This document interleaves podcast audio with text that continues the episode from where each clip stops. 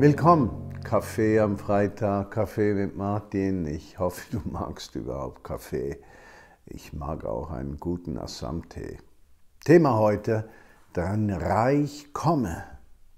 Großzügigkeit.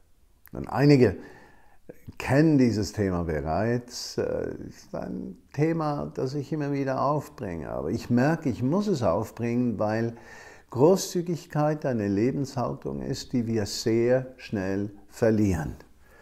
Lass mich einen Text lesen aus dem Hebräerbrief Kapitel 13, die Verse 1 bis 5.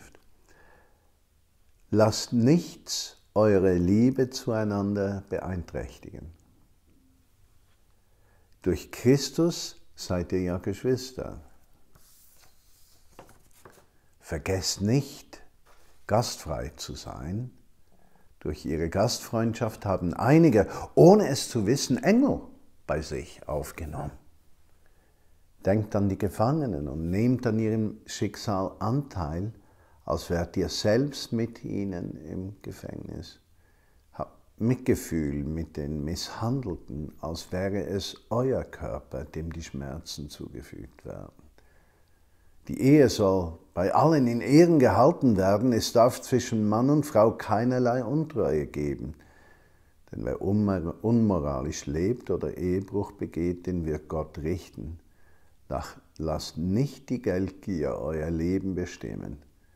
Gebt euch zufrieden mit dem, was ihr habt. Also in diesem Text, und das begeistert mich so, begegnet mir die Großzügigkeit Gottes. Gastfreundschaft heißt, ich werte meinen Nächsten und schätze mehr als mich selbst. Ich teile mein Haus, meine Intimität, meine, meine Umgebung mit anderen Menschen. Ich, ich nehme sie auf in meine Familie sozusagen. Gastfreundschaft Übrigens, die habe ich gelernt bei Afrikanern, bei Asiaten, bei Menschen aus dem Osten. Und ich denke, bei uns in der westlichen Welt haben wir den Bezug zu Gastfreundschaft über weite Strecken verloren. Da gilt es, Boden zurückzugewinnen.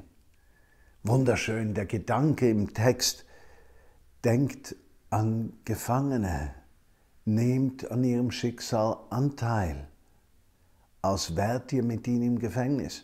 Das heißt, Großzügigkeit lässt sich ein auf den Nächsten, ob er im Gefängnis ist, ob er misshandelt ist, als würde dein Körper misshandelt. Ich finde das gewaltig.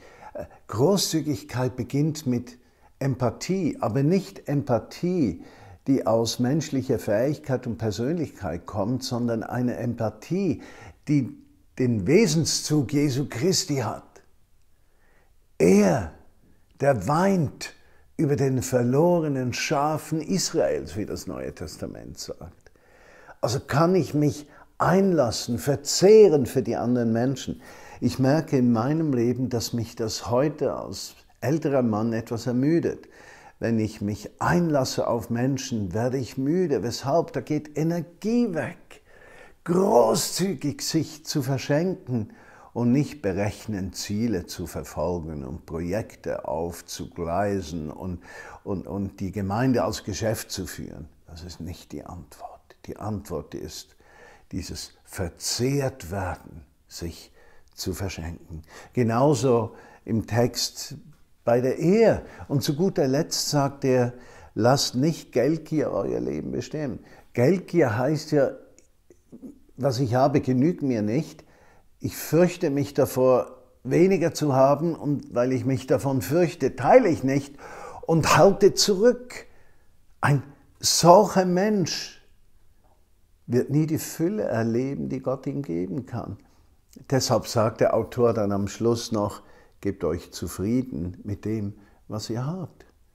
Und ich wünsche dir Großzügigkeit, Großzügigkeit in Empathie, Großzügigkeit in Gastfreundschaft, Großzügigkeit im Vergeben, Großzügigkeit im Teilen.